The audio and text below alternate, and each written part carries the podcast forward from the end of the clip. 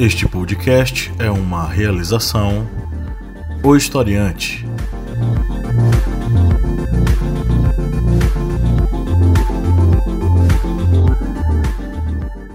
Olá, historiantes! Bem-vindos a mais um episódio do nosso podcast, o, o, seu podcast sobre as ciências humanas e que troca uma ideia bacana sobre os possíveis temas de redação para o Enem.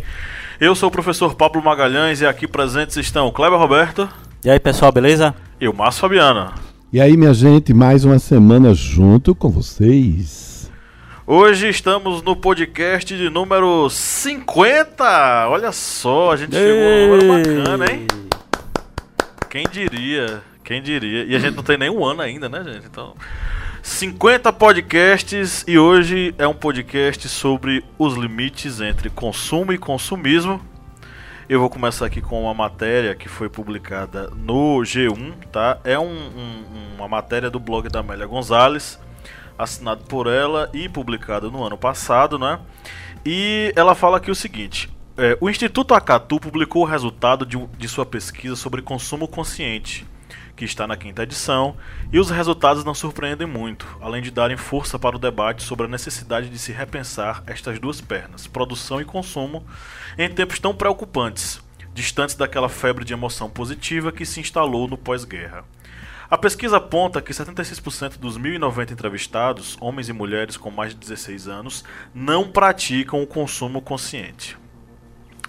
É, segundo o presidente do Instituto, Hélio Matar, entre os mais conscientes, 24% têm mais de 65 anos, 52% são da classe A e B e 40% possuem ensino superior. Trata-se de uma pesquisa quantitativa que leva em conta também os resultados do teste do consumo consciente identificados nos primeiros estudos do Acatu. Os resultados, portanto, trazem a chance do reconhecimento da oportunidade de mudar o comportamento. Vai ser preciso, conforme se vê, buscar trazer os mais jovens, os menos escolarizados e os mais pobres para a causa do consumo consciente, de uma vida mais sustentável. Um dos itens da pesquisa que me chamou a atenção até porque está, estava fresca em minha memória a conversa entre amigos sobre o confortismo, entre aspas, é que uma das barreiras apontadas pelos entrevistados como impeditivas para a adoção de práticas sustentáveis é a necessidade de esforço para se fazer isso. Segundo eles, ser mais sustentável exige muitas mudanças nos hábitos das famílias, nos hábitos dos próprios respondentes. Custa mais caro, exigem que se tenha mais informação sobre a questão, sobre os impactos sociais e ambientais que provocam, é mais trabalhoso e é mais difícil encontrar para comprar os produtos sustentáveis. Ou seja, para os que responderam à pesquisa, quando a vida exige que se olhe em volta, que se tenha mais cuidados, que se tente descobrir as origens das coisas e como são fabricadas, ela está dando trabalho. E aí o melhor é optar pelo mais fácil, mesmo que se esteja assim provocando maremotos e tsunamis. A imagem é metafórica, claro, mas existe uma linha nada tênue a ligar os incêndios provocados por verões mais secos a cada ano, por exemplo, e a produção industrial que também só faz aumentar a cada ano, a cada ano. Consequentemente, como nada é produzido sem que haja alguém para comprar, podemos responsabilizar não só a produção, como o consumo. E aí nós temos esse paradoxo né, entre consumo e consumismo. E é, antes da gente começar o debate, a gente precisa entender primeiramente o seguinte: ninguém vive sem consumir. Não existe essa ideia de que vou parar de consumir 100%, porque isso é balela, isso não existe, isso não chega a ser praticado. O que nós podemos fazer é consumir com mais consciência. Mas o que é consumir com mais consciência? E o que é que divide o, consu o consumo do consumismo? Tivemos várias contribuições lá nos nossos, nas nossas mídias sociais e as pessoas comentando sobre a ideia de que consumismo é o, o, a, é o consumir exacerbadamente, é o consumir sem ter a necessidade, o consumismo é o mal do século XXI, é o mal da sociedade contemporânea, mas necessariamente o que é esse consumismo, tá? Então a gente precisa compreender esse processo do ponto de vista histórico, do ponto de vista filosófico e também do ponto de vista da comunicação e da publicidade. E é por isso que estamos aqui, nós três reunidos nesse programa que trata sobre esse assunto tão interessante. Quem quer começar? Bem, como já comentado agora inicialmente pelo professor Pablo, a gente tem que fazer essa distinção entre o que é o consumo e o consumismo. que o consumo é o que você vai consumir por necessidade, e o consumismo é aquilo que você vai consumir apenas pelo impulso. E há até o, vício é, em consumir, que é o oniomania. Isso aí é o vício em consumir. As principais características do, da oniomania, que é o vício em consumir, é sentir alívio em comprar algo, é não refletir sobre o que está comprando e deixar de comprar o essencial para comprar algo desnecessário. Uma vez eu até cheguei a ver uma reportagem no, no jornal, é, jornal Hoje, da Globo, que tinha um ciclo de pessoas que estavam sendo tratadas do desse vício, do vício de consumir, do vício de compras. E era um tratamento similar ao alcoolismo. Ou seja, as pessoas tinham umas rodas de conversa, tinham que evitar andar em shoppings ou então em, em ruas que tivessem muitas lojas fazendo promoção. E algumas pessoas eram similar àquelas pessoas que tem, por exemplo, os Estados Unidos e agora chegando aqui no Brasil, que usam o chamado cigarro a vapor. Só pela ter essa pessoa que usa o cigarro a, vapor, usa por quê? Porque quer ter aquela sensação da fumaça. E essas pessoas viciadas em consumir, eles andavam com sacolas de loja com tijolos dentro. Só pelo prazer de sentir uma bolsa de compra na mão. Ou seja, o vício chegava a tal ponto que essas pessoas chegavam a consumir algo apenas por, por olhar, via um determinado produto, comprava, assim que saia da loja, refletia, comprei por quê? E muitas vezes esses produtos ficavam jogados em casa, ou seja, esse consumismo exacerbado é algo que está sendo muito prejudicial à nossa sociedade. E é algo que vamos debater aqui nesse ciclo de conversas desse podcast. Eu quero falar do anticonsumismo. Embora eu seja um, um típico representante do consumismo, né?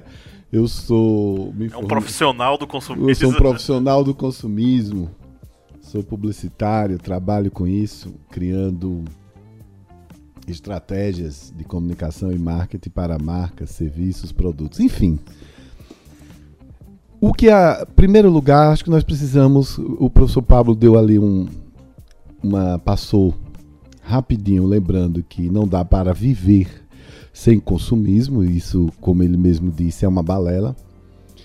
O consumismo é, existe no mundo capitalista, é? e o que acontece é que os desequilíbrios entre produção, oferta, demanda, consumo estão muito grandes. Nós temos aí poucas pessoas no mundo, né? Percentualmente que são de fato muito ricas a ponto de consumir, a ponto de não ter mais nem o que consumir, e a gente tem ainda no mundo um grande número de pessoas que não têm acesso ao consumo básico, que seria de alimentos, né, de viver de roupas, de sapatos, de viver com um mínimo de dignidade. Essas injustiças ainda pairam no mundo. O que acontece é, nós aqui no Brasil ainda estamos em desenvolvimento.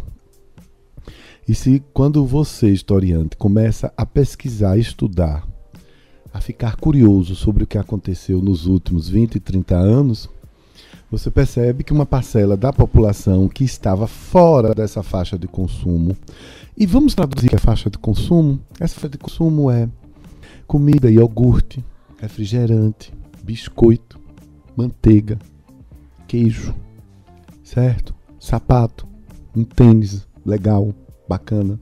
Existia uma faixa muito grande de pessoas que não tinham acesso a isso. E isso era da classe média média para cima, mas da classe média baixa. E na linha grande de pobreza que nós tínhamos e ainda hoje insistimos em ter, embora não queremos assumi-la, não havia esse acesso ao consumo. Os hábitos eram as pessoas mais pobres consumiam quando podia, quando sobrava uma graninha no final do mês, ou viviam de, de, do que sobrava da, da classe média, de doações e por aí vai. Com uma era que se iniciou de desenvolvimento no Brasil, veio uma grande massa que chega no supermercado e diz: Eu tenho dinheiro, eu quero comer iogurte, eu quero comprar duas caixas, duas dúzias de ovos, eu quero comprar refrigerante, eu quero comprar macarrão e fazer uma macarronada. Eu quero comprar uma calça jeans melhor, eu quero isso, eu quero isso, eu quero aquilo. Guardem esse meu comentário, que agora eu vou procurar com a ajuda de vocês, desenvolver um outro raciocínio. Do outro lado do balcão está o mundo do consumo dos ricos. O mundo das grandes marcas corporativas, sejam elas roupas, cosméticos, automóveis, estilo de vida, tá?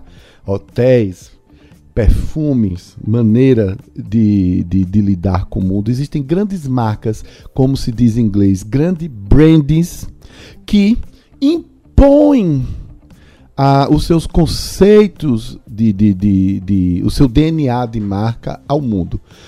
Para você utilizar um perfume francês, um perfume caro, um Issey Miyake, um perfume Chanel, que custa no mínimo aí entre 300 reais, o pequeno, o, o a embalagem mais, mais pequenininha. Original, né? Original, né? De, vamos falar sobre, vamos falar sobre os covers. Da, da, da... Dos covers. Isso. Dos covers, só para ser simpático. Então, para você entrar nesse mundo, você precisa ter muita grana. Com a ascensão dessa classe média brasileira, essa classe média resolveu: opa, como a gente no Brasil, a gente quer ser diferente, a gente não quer ter uma sociedade equilibrada, a gente quer ter um, um status maior do que o outro. Se eu conseguir ser diferente de vocês, então eu estou feliz na vida essas, esse acesso a essas marcas é, você só tem se você tiver muita grana. Mas mesmo essas pessoas que não tinham muita grana compravam esses produtos divididos no cartão de crédito e iam ser felizes. O que é que acontece? O que é que aconteceu? Há dois anos atrás eu li um, um, uma pesquisa que foi revelada numa matéria no jornal Folha de São Paulo, muito interessante, falando que os filhos das famílias, das comunidades pobres de São Paulo, e isso de São Paulo, porque a pesquisa foi feita lá. O filho da faxineira, a filha do encanador, das, das profissões mais, mais humildes, que não rendem muita grana a quem as exerce. Esses filhos, certo? Todos com, é, tendo acesso, sendo, aliás, bombardeados todos os dias com mensagens publicitárias, sejam elas essas mensagens via off, né, outdoor, cartazes, online, né, como as mensagens, é, websites e tudo mais, e também muito na propaganda de TV e rádio, essas pessoas começaram a perceber que para se destacarem na sua rua, na comunidade, na favela, onde for, no seu ambiente de, de recursos financeiros mais, mais inferiores do que os outros, ela teria que ostentar uma marca. Teria que calçar um tênis, Nike, Mizuno, teria que calça, é, utilizar uma calça, é, vestir uma calça jeans que custa 300, 400, 500 reais de diversas marcas. Teriam que vestir camisas caras de marcas americanas, europeias, camisas de malha, né, que custam 180, 250 reais. E um dos depoimentos é de uma senhora faxineira que ganhava R$ 1.500 por mês fazendo faxina em São Paulo e só teve sossego quando comprou uma calça jeans de 300 para a filha. E a repórter pergunta: Mas como a senhora deu 20% dos seus rendimentos mensais numa calça jeans para a filha? E ela responde: Para ver se eu tinha sossego, minha filha certo? Porque a menina, não, não, se não te vestisse aquela calça jeans e saísse para passear com os amigos. Aí, vou contar uma terceira história que é resultado disso. Essas grandes marcas diversas, ao perceber que é essa população mais pobre, tá? Que estava juntando uma graninha, que estava tendo acesso ao pequeno consumo, mas depois que você começa a consumir, você quer mais. Você compra uma, um iogurte de marca mais barata, você começa a ter um dinheirinho sobrando no final do mês, você quer o iogurte mais bacana, da marca mais supostamente mais, mais gostosa. Essas marcas de tênis, camisas, calça jeans, acessórios, bonés, bermudas, cintos e tudo mais, quando viram que quem estava entrando nas suas lojas, nos seus pontos de vendas, né, nos seus PDVs, como a gente fala em publicidade, era uma população pobre, uma população mestiça, uma população que não tinha nada a ver com a imagem dessas marcas, que é uma imagem branca, elitista, rica, tal, e etc, etc, resolveu fazer o seguinte. A terminologia de fato é burguesa mesmo, né? A família burguesa tradicional. Que é quem tem acesso ao consumo, aos. aos... As grandes marcas. Isso. Quando essas marcas perceberam que essas pessoas estavam lá, elas disseram: Epa, isso daqui não vai dar certo. E começaram estratégias, sejam elas de aumentar mais ainda o preço, e sejam elas, inclusive, de estudar novos pontos de vendas para que essas pessoas não fossem, é, tivessem mais dificuldades de ir consumir é, seus produtos, porque pela lei essas pessoas elas não podem ser impedidas de comprar. Se elas entram num ponto de venda com cartão de crédito, com débito, com dinheiro em espécie e querem comprar um tênis que custa 900 reais, mesmo sabendo que a renda de sua família, dos seus pais, ou a renda de sua família lá, seja como for, seja dois mil reais, elas têm que sair de lá como produto. A lei brasileira não permite essa discriminação. Então, nós temos essa. Eu quis trazer esses três, esses três acontecimentos para finalizar dizendo o seguinte: nós precisamos do consumo para manter essa roda da economia funcionando, principalmente que nós somos um país em desenvolvimento. Mas eu quero voltar, vou encerrar minha parte, de, depois, quando houver oportunidade, eu volto a falar disso. Eu quero falar de um movimento que está acontecendo no mundo que se chama por exemplo, nos Estados Unidos se chama slow food, comida sem pressa. Vários movimentos estão colocando o adjetivo slow, sem pressa, antes de seus, de seus substantivos, porque tem muita gente que diz que não realmente não é preciso consumir tanto, ficar nessa loucura giratória de consumo para poder viver em paz. Então há movimentos que querem que a comida seja mais saudável, que a gente tenha mais tempo de almoçar, que a gente possa ser mais feliz assim. Há movimentos que dizem: nós não precisamos ter 10, 12 calças jeans dentro do armário, porque a gente pode ser feliz com duas, três, e por aí vai. Há movimentos no mundo, vindo de diversas partes do mundo, principalmente dos Estados Unidos e da Europa, que estão questionando isso, porque o excesso de consumismo está adoecendo está trazendo ansiedade, frustração, principalmente frustração. Eu não uso a calça tal, eu não uso o tênis tal, eu não pertenço a um mundo feliz. Interessante é que tem um, um filósofo que identificou esse processo, ele é um filósofo da comunicação, que é Edgar Morin. Ele identificou esse processo de é, é, crescimento, ou na verdade eu posso dizer assim, de construção do ideal de consumismo tendo como premissa o seguinte: é, em todo o mundo, o mundo do trabalho é, sofreu uma modificação é, profunda no início do século XX, que foi a ideia de redução da carga de trabalho, que era em alguns países beirava 86 horas semanais. Essa carga horária de trabalho foi reduzida para 44, 46 é, horas semanais e foi aberta a possibilidade de um sábado e um domingo de descanso. Só que para os produtores, segundo Edgar Morin, essa ideia de, de tempo livre não era tão interessante porque você queria que esse, essa, é, o seu produto ele saísse do, da, das lojas, se ele fosse comprado. Então o que aconteceu? Os donos de empresa eles começaram a se organizar para, além dessa questão da contrapartida do tempo, tanto é, e com a ideia de melhorar a condição de vida dos trabalhadores e tal, o que aconteceu foi que eles reduziram a carga horária, a carga horária de trabalho, aumentaram a remuneração que era paga para esse operário. As condições de trabalho melhoraram por quê? Porque eles viram que essa ideia de dar condição para o cara fazia com que ele produzisse mais. E produzindo mais era mais interessante para a empresa. E aí, produzindo mais, tendo um poder aquisitivo um pouco maior, abriu-se a possibilidade de ele consumir o próprio produto que ele fazia. Se não fosse o próprio produto, por exemplo, no caso os Ford T da época, né, que era uma febre que o, a, o pessoal que tinha condição comprava, que ele consumisse dos possíveis consumidores do Ford T. Então o cara vai lá no armazém, compra alguma coisa, deixa o cara enriquecer para que ele vá lá e compre o Ford T. Do ponto de vista capitalista, isso é interessante, porque você gira a roda capitalista. É, mas aí criou-se a ideia de que o final de semana não era um, um, tempo livre, era um tempo de consumo. E aí atrelou-se a mídia a esse processo porque ela identificou nisso a possibilidade de é, potencializar o consumo. E é onde nascem né, as estratégias de venda típicas da, da, da publicidade, enfim. Quem vai falar melhor sobre isso é Márcio mesmo. Mas aí Edgar Morin identifica o seguinte: construiu-se um ideal de felicidade de bem-estar através do consumir. Se você não consome, você não é feliz e você não está aproveitando seu tempo livre. Você está, é, você não existe. Se você não consome, você não existe.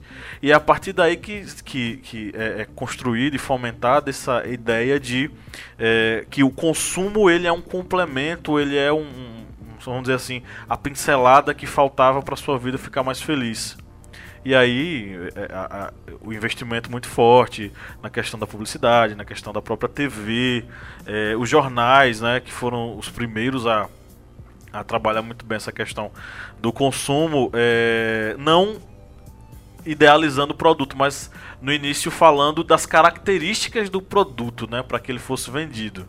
Depois que essa coisa vai ser modificada, eles vão trabalhar com os sonhos do pessoal. Porque o consumo, a partir desse processo, ele se transforma também numa ideia de sonho. Você sonha ser aquilo que você não é, mas esse sonho torna-se possível mediante o consumo. O consumo é uma espécie de atividade redentora do ser humano. Aí a gente já entra na questão do Bauman, né? Consumir é se. É, é, é, é como é que fala? É, se não é redimir, não. Seria como se fosse uma autoafirmação? Autoafirmação e você quebrar é os redenção. paradigmas. É uma redenção.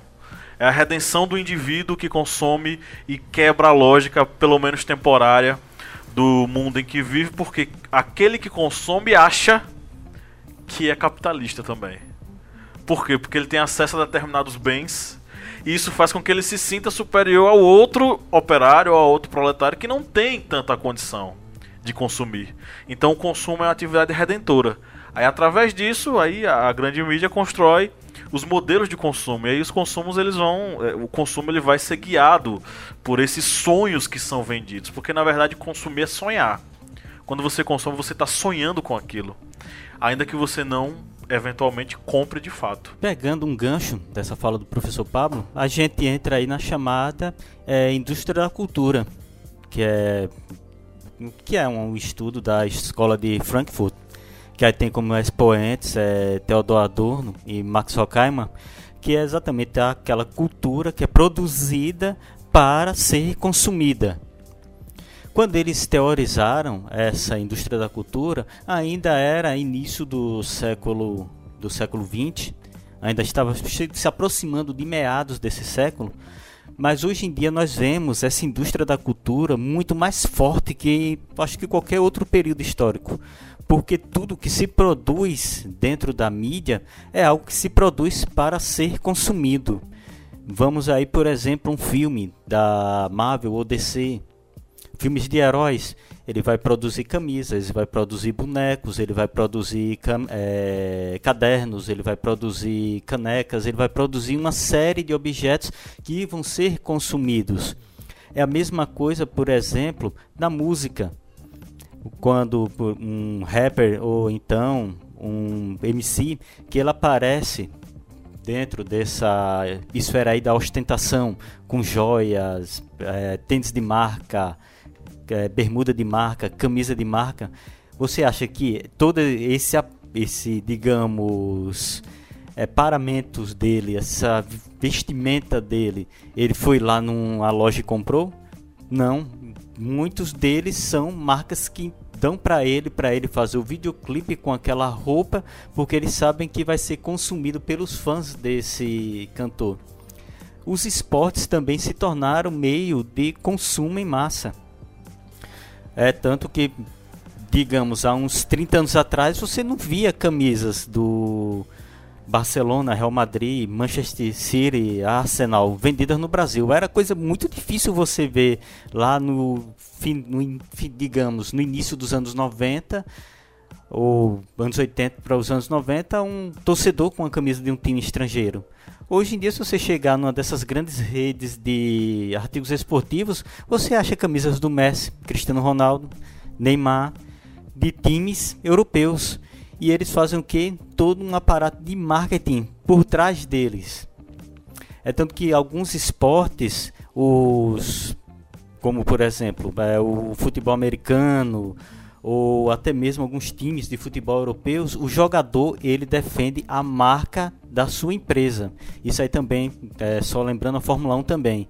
Ou seja, ele não pode, por exemplo, se uma marca de cerveja patrocinar o time dele, ele não pode beber da outra em ambiente público, porque ele ali ele está representando a marca externamente. Se ele usar a camisa, tem que ser a camisa da marca do, do time ou da equipe de Fórmula 1. A água é a mesma coisa, a cerveja é a mesma coisa. Ou seja, por que toda essa restrição? Porque tudo que ele vai consumir vai ser consumido pelos fãs. Ou seja, é um círculo aí de uma cultura que fabrica produtos para serem consumidos pela sociedade. Passando a limpo. Kleber, mande o braço aí, por favor. Vamos lá, primeira. É uma notícia fresquinha, saiu hoje.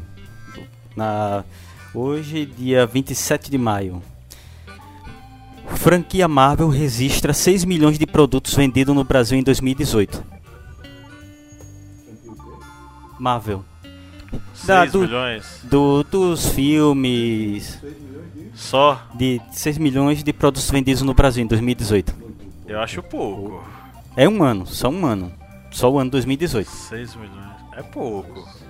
A Marvel, com toda essa coisa dos filmes todos, eu acho que é falso. Eu acho que é falso, tô achando o índice baixo. O percentual baixo. Pois é, notícia de hoje lá no economia.uol.com.br e os dois professores acertaram. A franquia Marvel registra 60 milhões de produtos vendidos em 2018. Que ainda é pouco. Que poderia ser muito mais, eu acho. Eh, Poderia Eu ser acho. mais por causa da pirataria, porque estamos falando aqui apenas de Espaço Brasil. Essa notícia fala apenas do Brasil. Meu filho mesmo é um exemplo disso. Ele tem os bonecos do- dos Vingadores. Eu tenho camisa do Capitão América, ou seja, estou aí dentro desse, dessa indústria cultural também. E sou um consumidor. Nesse aspecto eu não consumi nada da Marvel. Eu só consumo da DC. O tanto de camisa que eu tenho do Batman, sabe? Enfim. Ai, eu fico tão feliz quando eu vejo um comunista dizer que veste camisa de ícones americanos. E ainda. Fala no microfone, fala fala no microfone. Não, porque eu não quero que fique gravado. Fica gravado, dê um jeito de tentar. tentar Tá, eu vou recuperar. Eu fico uma felicidade. Tá, meu? Deus me liga. Recupera pra botar. Vou Fica botar. massa. A galera adora as- a- a- essas, essas E as coisas. interações. Vamos lá pra segunda. Manda. Aqui tal. É, Brasil é o segundo maior produtor de lixo eletrônico da América. Acredito. Acredito. Ah, desculpa, da América Latina. Não, é o primeiro. É Não o quê? É o segundo? É, o Brasil é o segundo maior produtor de lixo eletrônico Tá da América errado. Latina. Nós devemos ser os primeiros, até pela, pela escala numérica da, da população. Rapaz. Eu acho que é falso. A América Latina, lembre-se, vai lá do México até a Argentina. Nós Então a gente somos. É, é México? falso, é falso. Quer dizer, Eu acho que é falso. é verdadeiro. É verdadeiro. Ó, temos um falso verdadeiro, É. então o pessoal ficou em dúvida. Mas é uma notícia falsa. Porque somos o primeiro o colocado. primeiro. O médico é o segundo, então. É, toma, é, no, só a notícia no canaltech.com.br. Notícia também sobre relacionada a 2018. É, o Brasil é o maior produtor de lixo eletrônico da América Latina e o sétimo do mundo. É, segundo a reportagem, o Brasil produz em torno de 1,5 toneladas de lixo eletrônico. Estamos falando aí apenas celulares, TVs, é, monitores, notebooks, tablets. tablets. Uhum. E para a tristeza da, do meio ambiente, apenas 3% desse lixo ele é reciclado. É, bicho, e principalmente o seguinte, a gente não tem cultura de reciclar nada. É. Muito menos aparelhos eletrônicos. Aí o, o notebook pifou, o celular pifou, joga no mato. E na verdade o que tinha que se fazer era um processo de é, reutilização, de, de, de Inclusive as grandes empresas que produzem isso deveriam fazer coleta nas cidades, pegar determinadas é, lojas é, eletrônicas e de informática e tal, e fazer uma coleta dos monitores e tal, enfim. Eu tô sabendo que a Univasf ela tá com uma, um projeto de reciclagem de óleo de cozinha. Isso, eu vi isso. hoje. Inclusive, é, Lídia até compartilhou uma Lídia compartilhou, é, nossa colega que, Tanto Lídia, Lídia quanto Jaiane, Jaiane, Jaiane do, do Arretadas eles estão. Jaiane, inclusive, tá, é, é, ela estagia lá na TV. Como é que é o nome daquela TV da Univasf? TV o quê mesmo? Não, a, a da Uneb é a TV Catinga, da Univasf. Não, a, a, a TV Catinga é da Univasf. É não. É. É da Uneb. É da Univasf. É não, da Univasf? não, não. Não, não. E ela, ela tá estagiando lá.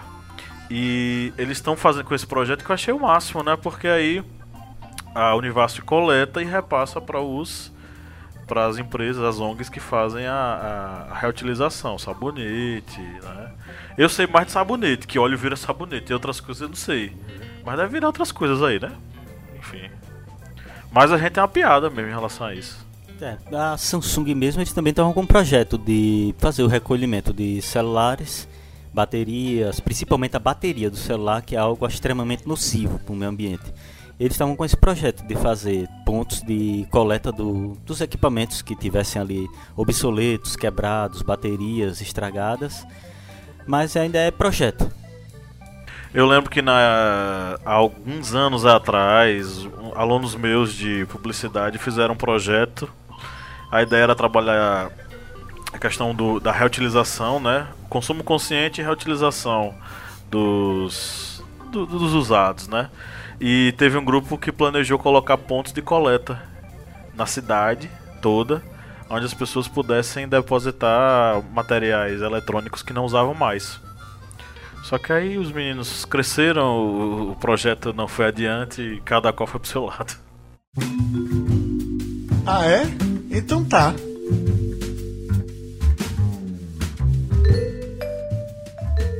Ok, pessoal, vamos agora então para as nossas interações com os ouvintes, né? Aqui do nosso podcast. É, eu vou mandar essa aqui logo para o Márcio, é do nosso Flávio, né? Flávio José. É, ele dessa vez comentou lá no Facebook. Ele disse o seguinte: o consumo é, é inclusivo e necessário.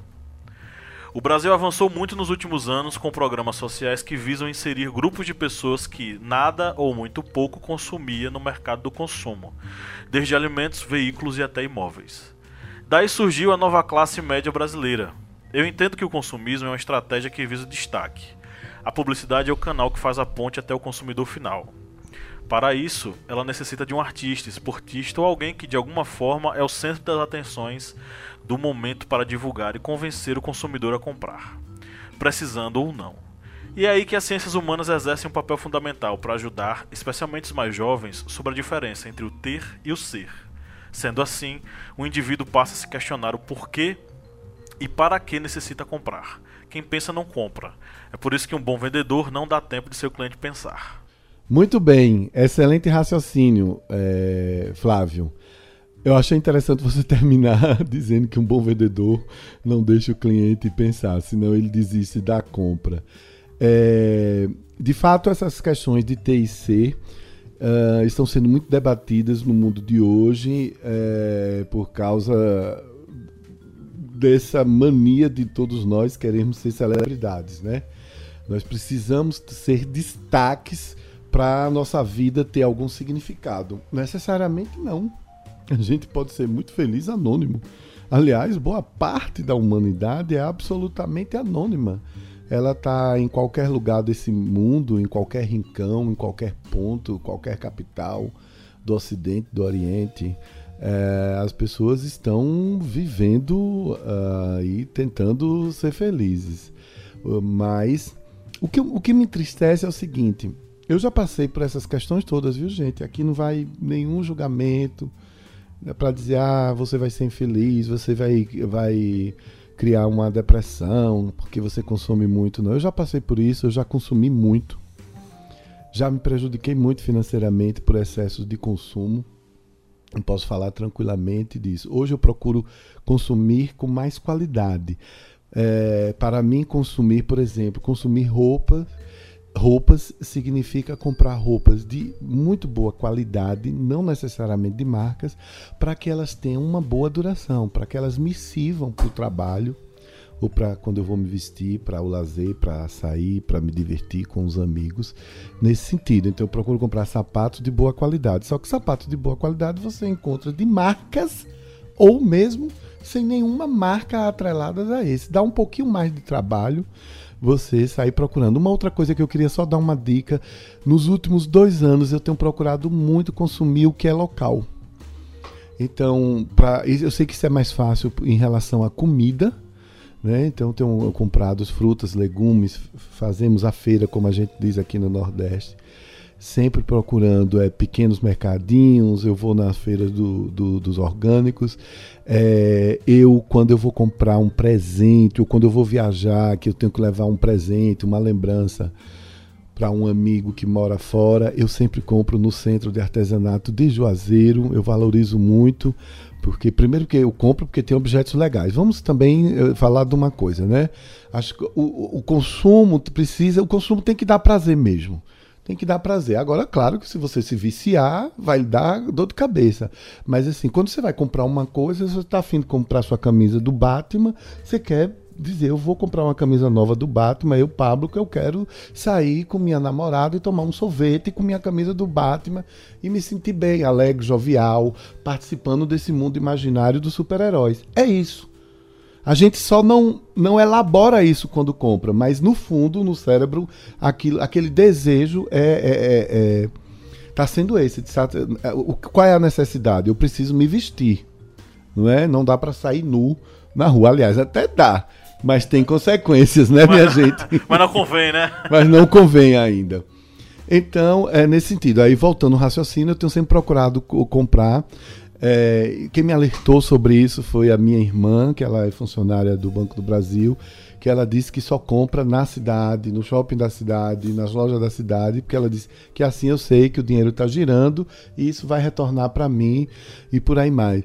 Acho que temos muitas coisas legais acontecendo, de pessoas tentando é, incutir na humanidade novos pensamentos, novos pensamentos em relação ao consumo, é, principalmente em questão de comida, nós não, nós não podemos desperdiçar. Desperdiçar comida no Brasil, para mim, é crime de lesa pátria. Entendeu? Num país que ainda estamos com pessoas passando fome, moradores de rua, a gente não pode desperdiçar comida. comida. Lá em casa, quando eu, como eu moro somente eu e uma tia, que são dois adultos, um de 40, outro de 70 anos, a gente come o do dia. Tá? Ou a gente vai comprar fora a comida, Aqui a gente chama de marmita, marmitex, certo? Ou então eu vou cozinhar, mas a gente cozinha o do dia. A gente não dá espaço para desperdícios. E isso, claro, que dá um pouquinho mais de trabalho. Por exemplo, eu vou mais vezes à feira ou ao mercado, certo? Mas economicamente é mais barato e para satisfação da, das nossas vidas, isso é muito mais bacana. Ficou claro, gente? Cláudio Roberto, meu caro amigo, nós temos aqui uma fala Oi. da Letícia Gabriele. Uma fala muito boa, inclusive, gostei bastante. Ela disse o seguinte: a sociedade atual está se tornando alienada. A humanidade está sendo controlada por uma minoria de grandes capitalistas que dirigem o mundo de acordo com seus interesses. O dinheiro e o consumo são os bens preciosos dos capitalistas. Eles produzem produtos de luxo para poucos consumirem para ser a utopia de muitos. Esses produtos de luxo significam privilégio, status, poder para quem os adquire. E essa utopia serve para fazer toda a sociedade consumir antes de alcançar o que não podem. Além disso, observa-se observa que o ser humano, ao adquirir algo que ele quer, ele não valoriza, já que é algo melhor. Os capitalistas, pensando nisso, produzem mais para satisfazê-los e são sempre os mesmos produtos com uma cara nova. Isso desencadeia o neofilismo nos seres humanos. Os meus argumentos seriam pautados na indústria cultural, consumo e na alienação, e eu usaria teorias defendidas pelo filósofo Baudrillard. Pronto, Letícia, o argumento foi excelente. É um argumento aqui que nós até já no início desse podcast até argumentamos sobre indústria da cultura, o professor Márcio, sobre essa questão das marcas que eles acabam criando, digamos, produtos que sejam o produto dos sonhos, o produto desejado por aqueles consumidores. E que essas marcas agora percebendo o acesso de pessoas de classes sociais inferiores estão, digamos, elevando mais esse valor, elevando mais o preço deste sonho. E isso é algo que essas grandes marcas, essas grandes corporações que vendem produtos vão sempre é, recorrer, eles vão sempre criar algo novo, algo que ou substitua aquele modelo antigo de marca, de roupa ou de acessório tecnológico, ou vão elevar o preço desse produto para que, digamos, o valor desse sonho seja um valor mais caro. Muitas vezes temos aí, posso até citar o exemplo do, de um time europeu, que é o Juventus, que esse ano eles vão estrear uma, é, uma farda nova. Você acha que quantos milhões de torcedores em volta aí de todo mundo vão consumir a camisa nova do Cristiano Ronaldo? Vai ser muito. E vai ser muito lucro. E por que eles fazem isso? Porque a camisa anterior os torcedores já têm. A camisa antiga. Eles vão querer comprar uma camisa que eles já têm? Não.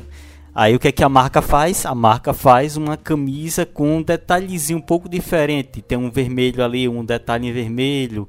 A, a distintiva ali, o escudo do time já um pouco maior, ou seja, fazem uma pequena alteração para que esse sonho de ter a camisa do Cristiano Ronaldo seja renovada e aquele que já tem a camisa oficial do ano passado e seja fã dele, compra a camisa oficial deste ano. E assim sucessivamente, as marcas, por exemplo, de artigos esportivos sempre estão fazendo aí modelos novos, novos de camisa. A seleção brasileira vai lançar o um modelo novo de uniforme, que já é pensando nas eliminatórias e Copa do Mundo, lá do Catar, que o Brasil não sabe nem se vai, né? Enfim, e esse uniforme. Sabe se vai ter, né? e esse, uniforme, esse uniforme novo da seleção, se não me engano, o último preço que estavam vinculando era 499 reais em uma camisa. Imaginemos aí que, digamos, 100 mil pessoas comprem a camisa oficial da seleção. É, e entra outra questão. É, houve um processo de elitização do Exatamente. futebol no Brasil que não era comum. É, é, é é impensável, por exemplo, você pensar no, no, no em, em, ícones do, do, nosso futebol, tipo hum. Pelé, Garrincha, eles não construíram a fama deles alimentando os sonhos de, da classe burguesa brasileira. Era a população pobre que ia para o estádio assistir, entendeu? Acho que até então, Romário, até a época de Romário ainda era a época, digamos, é. da geral do Maracanã. Então, é, é eles, é, aí já é uma outra questão quem é que eles querem que consuma essa camisa? Quem Mudou a... o alvo, entendeu? São outras pessoas que eles querem que consumam, não aquelas tradicionais. Então, é, é só para complementar o que você falou, por que, né? Colocar 500 pau, quase 500 pau numa camisa. Exato. Que é porque mudou até quem é que vai comprar. Um vestido para uma criança de 4 anos na lojinha do Flamengo, no shopping Botafogo, na cidade do Rio de Janeiro, custa 160 reais. A camisa oficial custa 300 reais. O boné, o boné mais cento e pouco, a sandália tipo Havaianas mais cento e pouco e por aí vai. É. Eu estive no, nas minhas férias no Rio e andei lá, meu irmão é flamenguista. Eu disse, querido, vai ser um chaveirinho que eu vou levar para você, que era 49 reais. Pois é. Você uma passada na loja já. Pois é, Letícia. É, essa questão das marcas, dessas grandes indústrias, desses grandes capitalistas, eles fazerem coisas novas para que os consumidores eles venham alçar esse sonho com um valor ainda maior, é algo que vai ser todas as vai ser sempre construído em nossa sociedade. Esses exemplos aí são exemplos que, digamos, são exemplos que não são tão abordados quando se fala de consumo, que é o consumo esportista, mas é algo que é visível atualmente. Os grandes nomes aí do futebol, Neymar, Messi, Cristiano Ronaldo, Cristiano Ronaldo, Mbappé, é, Salah, eles sempre representam uma marca e essa marca sempre vai ser renovada a cada ano e a cada ano vai ser milhões injetados em alguma fábrica, uma Nike, Adidas, em alguma dessas marcas esportivas anualmente, já que anualmente eles estão ali renovando, digamos, o seu uniforme. É, eu só queria acrescentar, a gente já falou aqui sobre a escola de Frankfurt, só queria citar mais uma referência para ela, que é o o pesquisador Noam Chomsky, que é norte-americano, enfim. Algumas pessoas acusam ele, acusam entre aspas, né, de ser comunista. Na verdade, ele faz uma crítica interessante sobre a sociedade de consumo norte-americana, que deve ser notada, e eu sugiro que você, não é, é, pense nisso. Então, assim, Letícia, mais uma referência ao Noam Chomsky, é, quando ele é, constrói a ideia de que a sociedade consumidora ela fabrica vontades no final das contas, os desejos e anseios de consumo eles são fabricados e veiculados por meio da mídia para que as pessoas elas queiram ter as coisas. Então, em, em, grande parte, o consumismo ele acaba se potencializando e se exacerbando com a ideia de que essas vontades elas não existem previamente, elas são fabricadas e você sente a vontade através dessa fabricação. Então, é, é, esse desejo de consumir ligado ao consumismo, né, enquanto. É, e é, é, é, necessário que a gente divida bem essas duas coisas, né? O que é o consumismo e o que é o consumo. O consumismo é esse desejo de ter sempre mais, esse desejo de comprar mais, sem necessariamente é, ter essa, essa, essa precisão naquele momento. Então, quando nós achamos que diz que a, essa, essa sociedade fabrica esses esses desejos é com a ideia de que esse indivíduo ele não compre porque ele necessita. Ele compre porque ele acha que deve ter, uma vez que isso é, é inculcado em sua cabeça. Não de uma forma assim, tipo, vou enfiar na cabeça de Márcio que ele vai ter que consumir. Não assim. Mas fabricando nele determinados desejos que não existiam mas que ele acaba comprando para si e ele vai atrás do consumo para suprir esse tipo de necessidade. Então fica aí mais uma indicação de referência, né?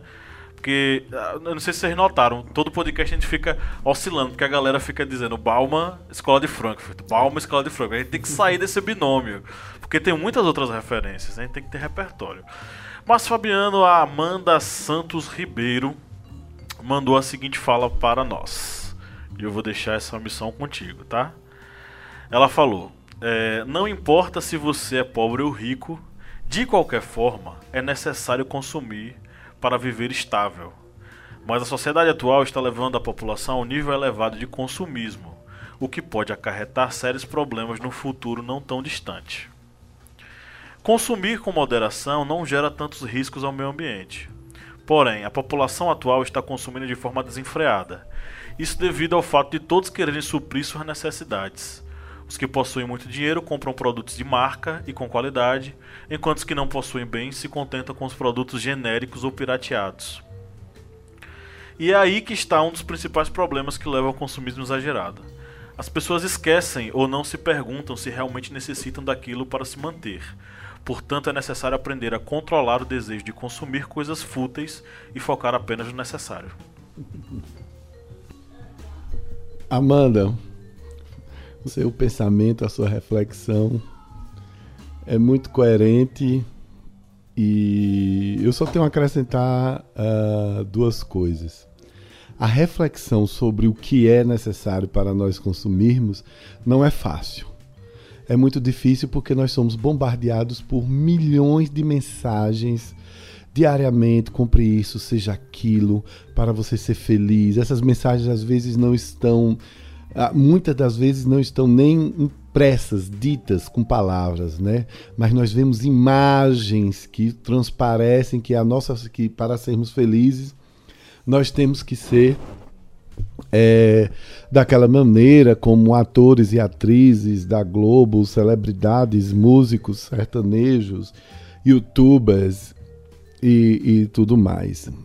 É, então não é uma tarefa fácil, acho que exige uma, uma força muito grande e íntima de cada um de nós para compreendermos que a vida é bem maior do que qualquer objeto que seja. Em relação aos produtos piratas, eu, eu, eu acho tudo muito engraçado quando é. Qual foi o termo que você usou? Você não foi alô pirata daquela vez. Você falou o que mesmo? Covers. Covers. Eu utilizei covers porque eu me divirto muito com pirataria. Eu acho que eu acho pirataria uma das coisas mais anárquicas que já aconteceram no, no mundo moderno, né? Essa pirataria de roupas, canetas. Eu soube até agora que tem uma pirataria de iPhone, né? Um, uma marca chinesa, uma amiga minha é, que, que me mostrou, disse é a mesma coisa e custa 1.100. Eu disse, como é? Deixa eu olhar. Tem reconhecimento facial e etc, etc. A pirataria, reparem, é bom a gente estar tá lembrando aos, aos historiantes que tudo tem a ver com a economia, a economia tem a ver com governos que dominam determinados países. Então, quando nós uh, nos referimos à pirataria, que é uma coisa que eu, eu repito, eu acho uma das maiores anarquias do mundo moderno, a gente precisa citar a China, que é um governo bipolar, né, que conceitualmente é comunista e economicamente é socialista. O professor Kleber insiste em manter um olhar fixo em mim como quem vai me matar se eu falar alguma inverdade. Não é isso, Kleber, mas tudo bem. Mas só que aí você percebe, a China está produzindo, ela consegue copiar, pirateando aí, a, consegue piratear as pesquisas, consegue piratear a maneira como esses produtos são ofertados e oferece ao mundo inteiro. Aqui no sertão já chegou. Em São Paulo isso é muito comum. Você caminha ali pelos principais centros é, de compra de São Paulo, você vê muitos chineses, você vê muita gente ah, naquelas galerias vendendo coisas de marca que tem às vezes 10 vezes menos do que a marca original, e isso vem suprir uma necessidade. Vem suprir uma necessidade. Ah, quem compra diz: Ah, tá bom, eu não tenho 3 mil reais para comprar esse relógio, mas eu compro por 300 e vou ser feliz, não é? Eu acho tudo. Ah, é, não é que eu acho ruim, às vezes eu acho muito engraçado, eu acho muito louco. Muito louco mesmo você concentrar a sua felicidade. E olha que eu falo é, sem nenhum preconceito contra a minha classe, minha classe profissional. Eu adoro algumas marcas, eu compro algumas marcas, eu sou fiel a algumas marcas de, de sapato pela qualidade, de roupa também pela qualidade, mas a gente precisa, é, eu, eu hoje, com essa maturidade que eu consegui a, a Fóceps, eu realmente não vou cair mais nessa não nem de comprar algo que eu não posso, que comprometa a minha renda durante um ano inteiro, e muito menos de comprar essa marca pirateada que vai durar o mesmo ano. Não é? Então acho que a gente precisa fazer uma reflexão muito, muito séria sobre isso aí. Ok, Kleber Roberto, o nosso playlisteiro preferido, Pablo Henrique, mandou aqui uma mensagem. É nós. Ele disse: faria da manipulação de dados e, e faria da manipulação de dados de usuários de grandes empresas. Acho que foi falaria que ele colocou. Falaria da manipulação de dados de usuários de grandes empresas como Facebook e Google, que são usados para perfilar produtos. E também sobre as ideias de cultura de cultura industrial da escola Frankfurt. É, sobre essa questão do Facebook e Google, é algo que é similar é, você falando isso é o similar ao que foi caiu na redação do ano passado, que era a utilização dos algoritmos. E essa utilização desses algoritmos acaba levando a pessoa, por exemplo, que pesquisou ali é, máquina de lavar, É toda vez que você vai entrar no Facebook, está lá uma propaganda de máquina de lavar. Toda vez que você entra no Google, está lá propaganda de máquinas de lavar. Ou seja, todos esses sites eles se utilizam daquele acesso, daquela pesquisa que você faz sobre um determinado produto, até mesmo em outros sites, por exemplo, é, submarino americano. Se você pesquisar um produto nesses sites, quando você for fazer uma pesquisa no Google ou então for em alguma página do Facebook, vai estar lá produtos que sejam relacionados àquilo que você pesquisou. Isso aí é exatamente uma forma de insistir, de fazer você não pensar, digamos, não pensar. Será que eu preciso desse produto? Será que eu preciso é, consumir isso? Você já é bombardeado na internet com essas propagandas desse produto que você pesquisou. E isso é exatamente esse bombardeio que a mídia faz com relação a você ter que comprar. E sobre essa questão da escola de Frankfurt, da indústria cultural, é algo que nós já comentamos aqui e é algo que está presente na, na nossa mídia e que bombardeia também a nossa sociedade. Aqueles tradicionais, digamos, é, garotos propagandas que nos levam a consumir algo que não é necessário, que não é algo de, que, de precisão, que nós vamos é, ter que consumir para sobreviver. É algo apenas ali que vai inflar o nosso ego e nos afirmar no meio ali da sociedade. Perfeito. É, tem uma fala aqui que eu tenho que citar, mencionar, e eu vou, eu vou puxar para mim.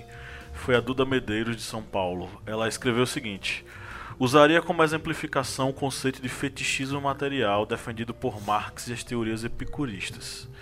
É, Duda, você foi muito sagaz no, no, seu comentário, mas é necessário que a gente é, apresente aqui explique um pouco sobre o que é o conceito de fetichismo material dentro da, da, dos escritos marxianos, tá? O fetichismo cultural é, material é um processo é, aonde o produto ele é alienado do seu processo de, de fabricação, do seu processo de construção. O que é que eu quero dizer com isso? O produto ele não necessariamente ele reproduz o valor atribuído é, pelo trabalho que foi colocado nele. Por exemplo, é, os materiais e a mão de obra juntos fizeram aquele produto e aquele produto deveria custar mil reais. Porém, pelo símbolo que ele representa e pela, pelo desejo que as pessoas têm de consumir ele, ele não vai custar só mil, ele vai custar dois mil reais. Porque os outros mil reais está ligado ao valor simbólico que ele possui. Então, esse, essa questão do fetichismo material está ligada ao fato de que as pessoas elas não atrelam ao produto uma necessidade específica e nem entendem nele a junção entre mão de obra e materiais utilizados para sua fabricação. As pessoas enxergam nesse produto um desejo e é esse desejo que elas compram. É esse desejo que elas vão e é, vão lá e pagam para ter aquele produto, pelo valor simbólico que ele reproduz e pela força simbólica que ele exerce em você tê-lo. Por exemplo, a pessoa ela vai comprar um iPhone. Tem muita gente que compra o um iPhone porque ele é bom? Tem. Porque ele não dá problema? Tem. Mas tem muita gente que comprou o iPhone e arriscaria eu dizer de forma generalista, que é a grande maioria, que compra o iPhone por quê? Porque o iPhone representa status. Só pela maçã. Só por. E pode ser até o mais antigo que for, sei lá. Só por ser iPhone, só por é, ter o símbolo da Apple, ele já é outra coisa. Então as pessoas elas não compram o iPhone, o iPhone, o MacBook ou aquele carro fundamental e tal. Não é comprado pelo seu produto em si, mas pelo isso, mas pelo seu poder simbólico, seu valor simbólico que faz com que o preço suba absurdamente. Então, é, Duda, tem muito a ver essa questão do, do fetichismo material. É, o fetiche material é o centro do processo de consumo, a, de acordo com a ótica marxista, marxiana na verdade. É, e marxista também, porque são os caras que escreveram tendo como base Marx. É, e seria um excelente argumento para se utilizar. E a galera que está nos ouvindo aí, que está de novo caminhando entre Bauman e, e, e, e Escola de Frankfurt, é outra, outra referência. Eu já citei aqui, a gente já citou Tem a Escola de Frankfurt, tem Bauman que a gente já citou, mas também tem o Edgar Morin, o Noam Chomsky e agora o Marx falando sobre fetichismo é, material. É, Márcio Fabiano, o Marvin Lopes disse o seguinte: consumo, dois pontos, necessidade do corpo. Consumismo, dois pontos, necessidade do ego. Marvin, dois pontos. Você acertou, cara. é isso mesmo. Consumo, necessidade do corpo, consumismo, necessidade do ego. Agora me diga, Marvin, vou lançar um desafio a você. Responda até a próxima semana como é que a gente controla o ego. Me diga aí, tá certo? É, você está completamente certo. Adorei sua, a sua capacidade de síntese. Manda um e-mail, manda, responde aí nas nossas redes sociais como é que a gente controla o ego, meu querido Marvin. Cleber Roberto, poeta Tiago, falou o seguinte: O ego é refém da obsolescência planejada e da obsolescência perceptiva. Somos escravos que beijam as mãos, que chicoteiam, pois lutamos para manter de pé um sistema que nos aprisiona e nos mantém inertes no fluxo contínuo e nocivo do capitalismo. E no objetivo de nos enquadrar, deixamos de consumir apenas o necessário para a sobrevivência, pois o ego, refém, tem a necessidade de mostrar ao próximo que consome mais, mais e melhor que todos. E nessa disputa invisível, o ser humano tenta se encaixar desesperadamente em meio à sociedade, seguindo assim padrões pré-estabelecidos como moda, portáteis, estética, comportamento, peso, etc. Transformando o consumo desenfreado em consumismo inevitável. Tiago, foi bem sua colocação.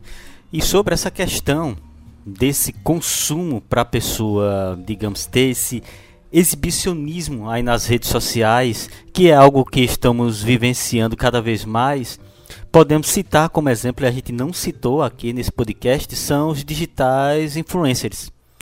Que eles, em sua maioria, eles estão ali sempre o que? Exibindo uma marca, exibindo algo, algum produto, alguma mercadoria, alguma roupa, algum restaurante caro, é, alguma marca de tênis.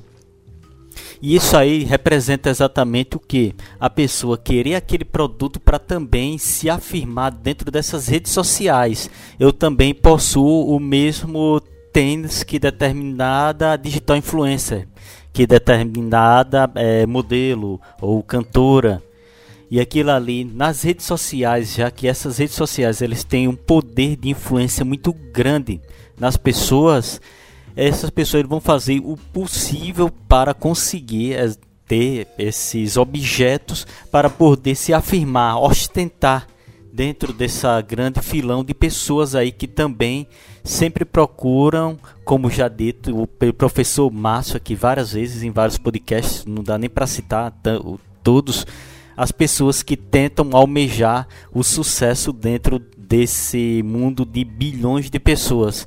E essas pessoas tentam se afirmar como? Já que eu não sei é, cantar, desenhar, é, tocar, eu vou tentar pelo menos me afirmar dentro dessas redes, ostentando aquilo que aquele cantor também tem. Isso aí leva também a um ciclo de consumo muito grande, já que esse poder de influência das pessoas dentro das redes sociais é muito grande a gente aqui não, não comentou, mas realmente os digitais influencers eles têm um poder muito grande de fazer outras pessoas também consumir aqueles produtos.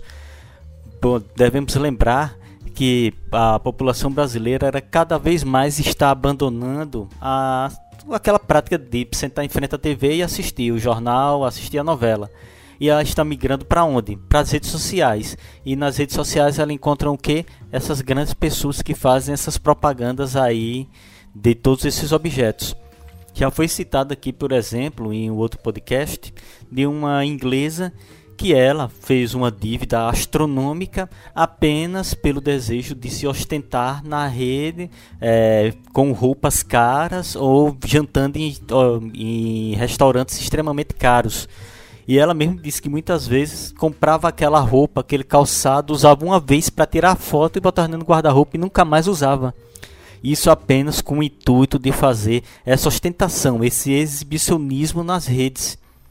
E era um caso de uma inglesa. Imagine quantas pessoas no Brasil também fazem a mesma coisa. É só um dado aqui que eu esqueci de citar. É, no Brasil, foi feita a pesquisa e cerca de 3% dos brasileiros sofrem da oniomania, que é o vício em compras. E esse instituto de pesquisa, que indicou que apenas 3% dos brasileiros têm esse vício, disseram que esse dado é errado, é extremamente errado, porque eles acreditam que é muito maior a quantidade de pessoas que têm esse vício. Mas é um vício que é similar ao vício do jogo. Poucas pessoas admitem que tem esse problema. E isso daí leva a uma série de problemas, tanto financeiros para a pessoa que não consegue almejar aquele desejo, acaba muitas vezes é, assumindo dívidas que não serão impagáveis apenas para ter o sapato de mil reais e a camisa de mil e a calça de trezentos. Rapaz, você me fez lembrar de um vídeo aqui um cara que é um, um vídeo de reação, né? Que é o React. Que é um cara reagindo a um vídeo gravado com vários riquinhos, filhinhos de papai e tal, dizendo quantos dólares tinha custado cada peça de sua roupa. Eu acho que eu lembro esse Dos vídeo. dolls. É o vídeo dos dolls. Que aí o cara pergunta, quanto custou esse sapato? Aí o, aí o cara, custou 1.300 dólares. Aí o menino, é o quê? E esse cinto? Esse cinto custou 500 dólares. Aí o cara, é o quê? Eu amarro minha, minha, minha calça com a corda e esse cara pagou 500 dólares pra ter esse cinto. E aí vai até as coisas mais simples. Então, assim, é um. É um é um meio de ostentar, como a gente acabou de falar, a questão do fetiche. E tem outra coisa, vai, vou mandar mais uma referência para esse pessoal. É, a menina falou, se não me engano foi a Amanda quem falou. Foi a Amanda ou foi Letícia, gente? Agora eu fiquei sem responder da Letícia, né? Ou foi da Amanda? Que ela, no final ela fala sobre Baudrillard. Ela disse que usaria as teorias de Baudrillard. Eu vou dar uma olhadinha e vou, vou ver quem foi. Baudrillard, ele é conhecido pela sua teoria dos simulacros. A teoria dos simulacros estabelece o seguinte: os, a sociedade ela vive dentro de determinadas organizações que estabelecem uma simulação de realidade. Os indivíduos eles estão submetidos a essa, essa, essa, essa simulação. Essa simulação é estabelecida através do que? Dos meios de comunicação em, em, especial. O Estado tem a ver com isso, a família tem a ver com isso, só que eles fazem parte desse conjunto, dessa simulação. Essa simulação é potencializada e ela é vendida através das mídias. Então o indivíduo, dentro desse simulacro, ele vai reproduzir práticas que dentro dessa simulação elas são positivas, inclusive a questão do consumo. Então, se você está dentro desse processo de simulacro e você identifica dentro desse processo que aquela coisa é boa e se você fizer isso você vai é, se dar bem, ou você vai, enfim, ganhar status, etc e tal, então você vai lá e faz. Você está submetido ao simulacro. A partir do momento em que o indivíduo quebra a ordem e ele começa a ver as coisas de fora do simulacro, é que ele pode ter uma ideia do que está acontecendo. Mas boa parte do ser humano médio ele está envolvido nesse processo, está dentro, enfiado no, dos nossos simulacros. Uma referência excelente sobre essa questão é o filme, a série de filmes atemporal, que é Matrix, gente. Matrix é atemporal. Matrix fala do ontem e do hoje. Matrix fala desse simulacro em que as pessoas estão inseridas. É, é, se você pegar o mundo em que o Neil vive e fazer uma metáfora para hoje, é o simulacro do, do mundo do consumo, o mundo capitalista. Você vive dentro do simulacro, você tem determinadas regras a seguir. E eu acho interessante, o Márcio acabou nem falando sobre isso, é, depois, quando o Kleber terminar, eu queria que ele desse uma, uma, uma rápida passagem sobre determinadas marcas que estão deixando de lado um apelo mais é, massivo para ter uma linguagem mais personalista e, a, e, atingir determinados grupos minoritários na sociedade. Porque é interessantíssimo isso. Bem, Tiago, aí é exatamente isso que nós comentamos, comentamos que as pessoas, eles as pessoas muitas vezes fazem esse consumo para se exibir exatamente para aquelas outras pessoas que estão ali presentes em sua rede social. E complementando exatamente a fala do professor Pablo, é parte do pinga-fogo que eu vou fazer para o professor Márcio Fabiano. Então começa agora! Pinga-fogo pro Márcio. Professor Márcio Fabiano, é uma pergunta simples, é a sua área. O marketing deve ampliar as ações de consumo consciente? Se o marketing achar que isso vai ser a continuidade da existência das marcas, sim. Eu sempre falo para meus alunos da pós-graduação. Agora, esse último final de semana, eu estava lecionando uma disciplina chamada Marketing de Relacionamento. E num dos momentos nós debatemos exatamente sobre isso. A publicidade, ela não cria cenários, ela se antecipa. Ela prevê algo, ela pode ter um, sabe, um, um sentido, um sentimento de previsão. Olha, o consumo está indo para esse lado. Os dados estão mostrando os números, certas pesquisas, uh, as diversas fontes que alimentam a publicidade estão mostrando que o consumo está aí para tal lado.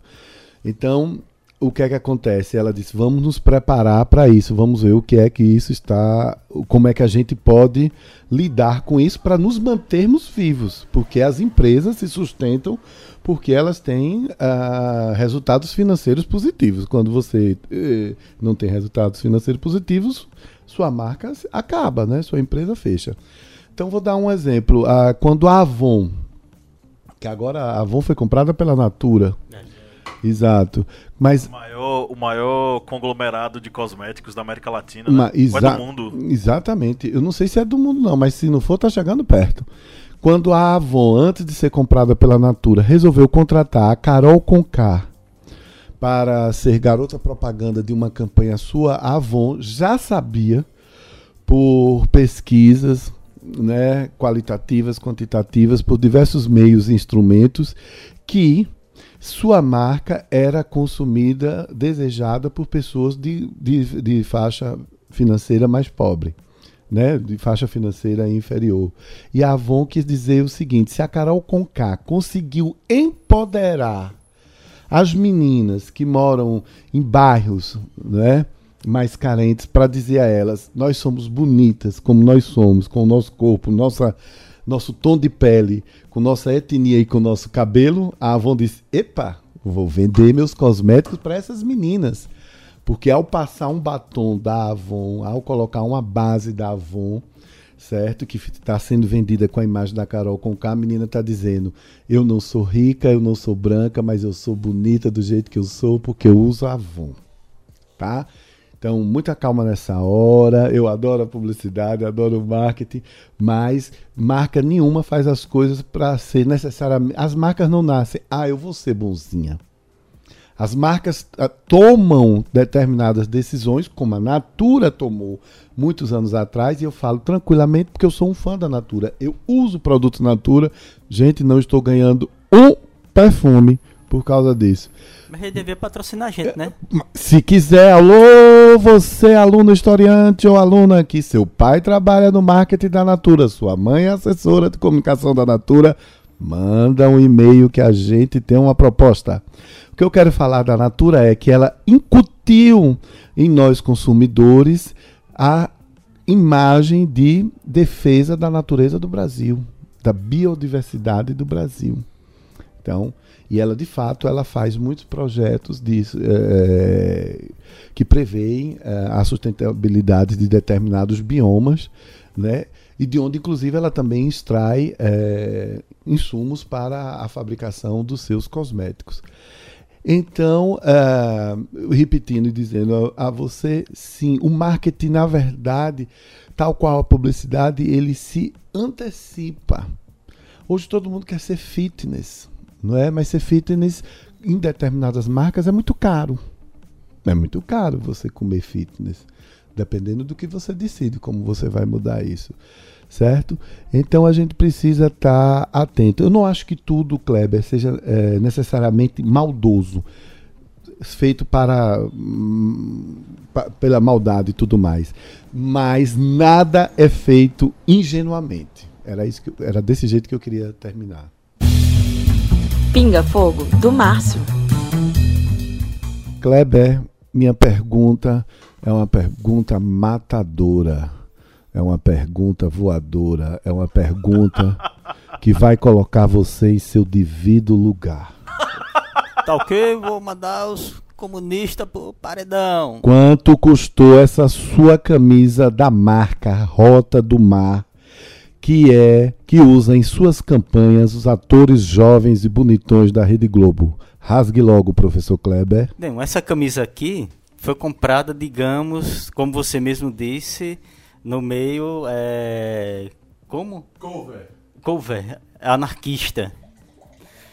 Que ela custou, acho que em torno de 30 reais. Tô achando que ela não é original, não. Mas não, uma maravilha isso. Mas é exatamente essa questão do consumo também, uma coisa que devemos também lembrar do consumo, que essa essa exposição das grandes marcas, elas vão estar sujeitas a isso. Vão estar sujeitas à pirataria, porque é algo que não dá para digamos, vamos tampar o sol com peneira e dizer no Brasil não existe pirataria, todo mundo age de forma correta. Essa questão de piratarias em roupas, elas já existem desde a década de 80. Isso aí já tem um documentário é, sobre skatistas no, no Brasil. Eu, infelizmente esqueci o nome aqui. Mas quando eles foram para um torneio nos Estados Unidos, os outros skatistas americanos acharam estranhos aquelas marcas similares às marcas que os norte-americanos estavam usando lá. E era tudo roupa pirata. Eles mudavam ali um nome e tal, botavam um R a mais. Abibas, ao invés de Adidas, Abibas, né? Era, era algumas coisas, modificavam uma letra aqui, outra acolá, algum detalhezinho no desenho, mas era a mesma coisa que ocorria é, hoje em dia. Só que nesse período, nos anos 80, foi muito nocivo para os skatistas brasileiros. Por quê? Porque eles estavam usando a marca pirata e quando foram lá fora, muitos desses patrocinadores, eles não patrocinaram. É, as marcas, os skatistas brasileiros, porque eles estavam usando marcas piratas. Isso aí, muitos acham que por um bom período o skate brasileiro sofreu uma certa, digamos, represália por causa disso. E muitas pessoas acreditam que no cinema também ocorre isso, porque no Brasil não tem leis fortes contra a pirataria. A pirataria audiovisual. E como forma de represália, o cinema brasileiro, mesmo muitas vezes fazendo grandes produções que são merecedoras, pelo menos do Oscar de filme estrangeiro, não chegam nem a ser. É, entrar na lista dos cinco é, candidatos ao prêmio. Muitos dizem que é exatamente uma represália com relação à pirataria, que é algo que está inserido dentro dessa sociedade de consumo, já que a pessoa não vai consumir o original, vai consumir o genérico. Recadinho para você, historiante. Já que nós estamos falando de consumo, o nosso recadinho hoje é consumam a gente. Nós estamos nas redes sociais, Facebook, Instagram, no Spotify, nas diversas plataformas. E eu quero fazer um convite. Pode consumir a gente, porque no nosso caso não é consumismo, é consumo sustentável, rentável e com aquele precinho legal, quatro reais.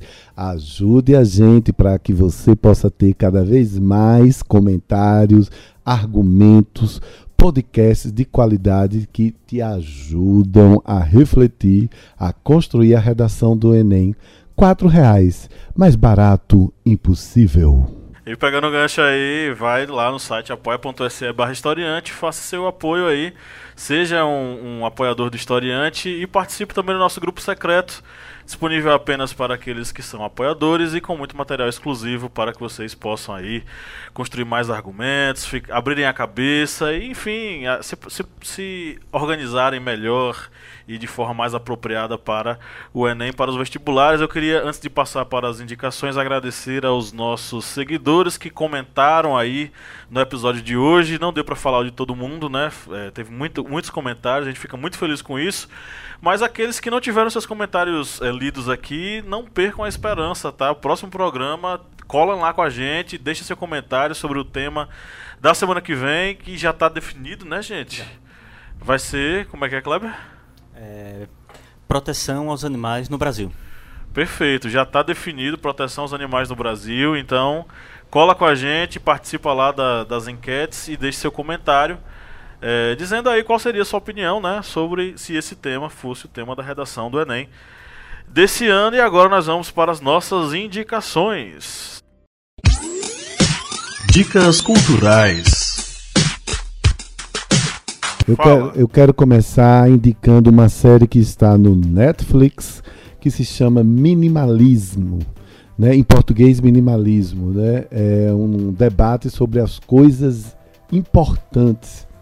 É, essa série eu já assisti duas vezes, inclusive, mexe com a gente. Ela, é, esse documentário aborda algumas pessoas que desistiram de viver com muito e estão vivendo de maneira mais simples.